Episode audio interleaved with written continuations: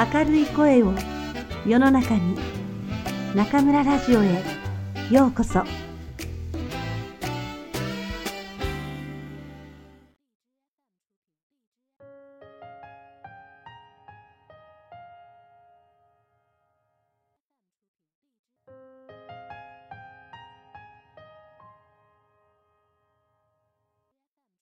シリーズ日中の架け橋。中国で日本語教師16年。くんくんたちとの出会い。中村のり子下日本語を楽しんでいるようには見えない。一流大学の真面目な学生たち。何とかしなくちゃ。行動を開始した中村のり子が取り組んだのは。ないなら作ってしまおう。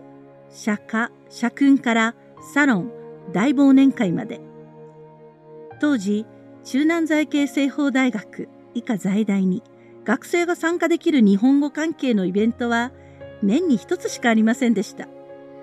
よしないのなら自分たちで作ってしまおう日本語学科の正式なイベントとなれば様々な申請が必要となってきますからあくまでもサークル活動の一環ということでまず南風社という日本語学科内サークルを立ち上げました。南風社の南は中南財系西方大学の南と大学の目の前にある南湖から、プーは風のように何者にもとらわれず自由であれとの願いを込めて名付けました。くんくんたちとの出会い。運が良かったのは、1年目に出会った3年生のうちの数人が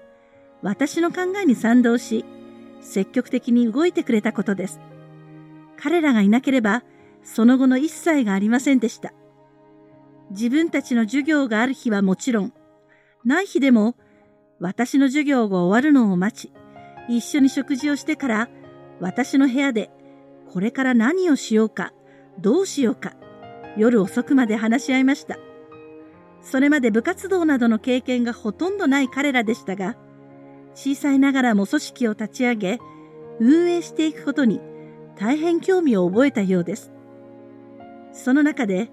最も南風社の活動に貢献してくれたのが、張君慶さん、愛称、くんくんです。第一印象は静か。いつも隣でニコニコ笑ってはいますが、自分からはほとんど話しかけない子でした。そのくんくんには特技があって、ビデオ編集や画像処理が得意。私は南風社の活動を大きくするには、日本語学科の学生にとどまらず、世の中に広めていく必要があると思っていました。それには、ロゴマークや紹介ビデオなど、旗印が不可欠で、くんくんと二人三脚で作っていきました。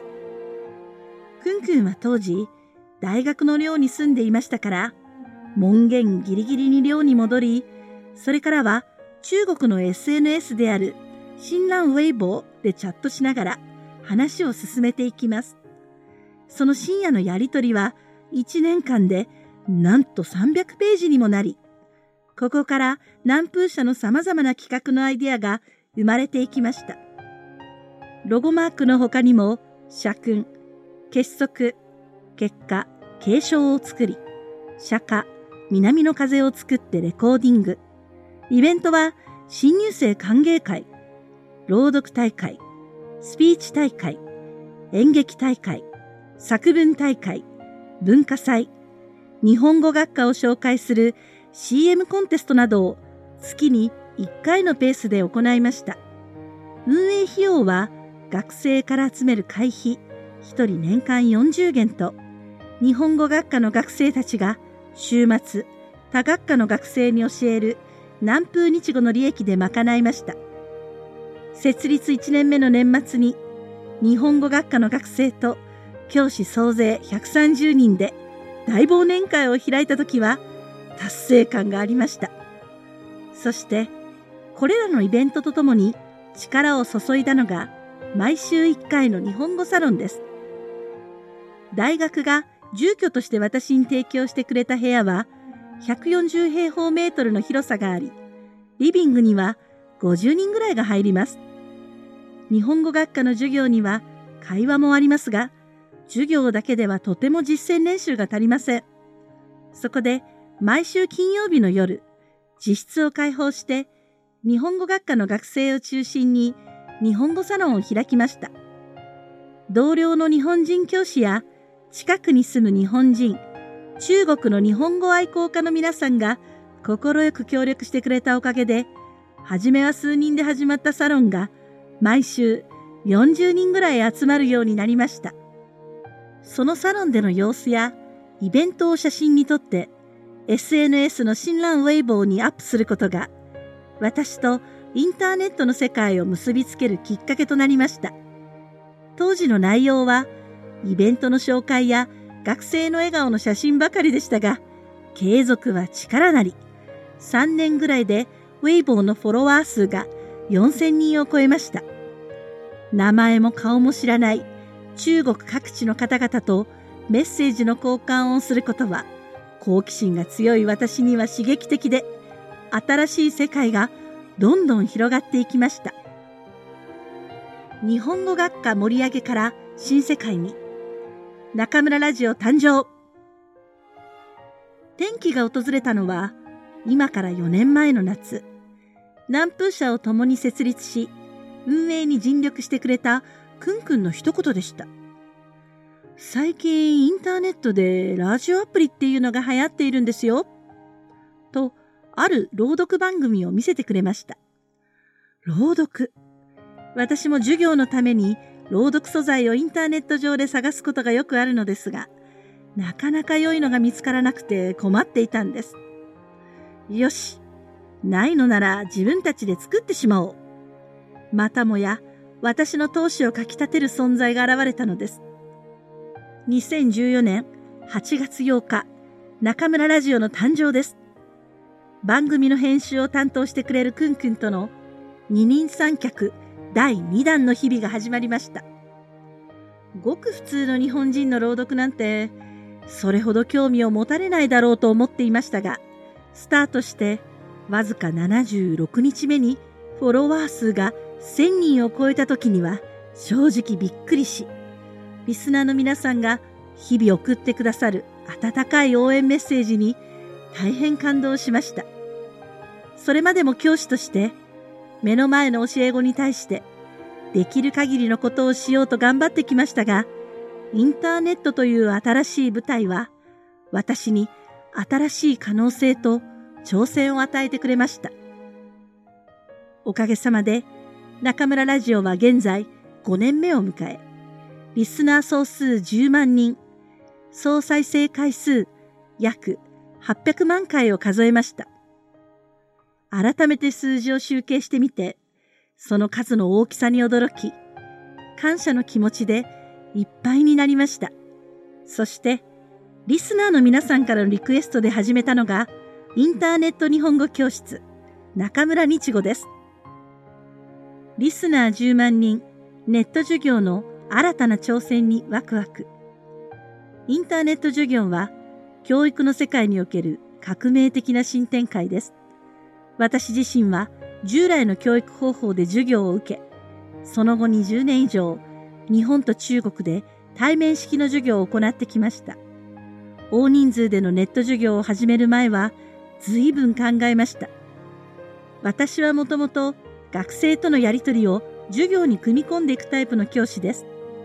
相手の顔が見えない状況で、それまで通りの授業ができるのだろうかと、1年間、あれこれ考えました。他の先生方のネット授業を見たり、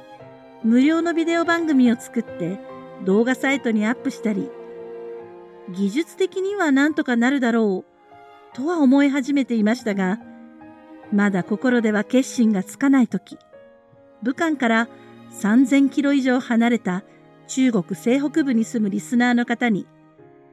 中村先生の授業を受けたいのに、こんなに離れていては会うこともできないというメッセージをもらいました。ネット授業なら物理的な距離の問題が解決できます。私は決めました。直接会えないのなら、授業はもちろん、授業外の時間もできる限り学習者に寄り添っていこう。こうして、私の新しい教団が出来上がりました。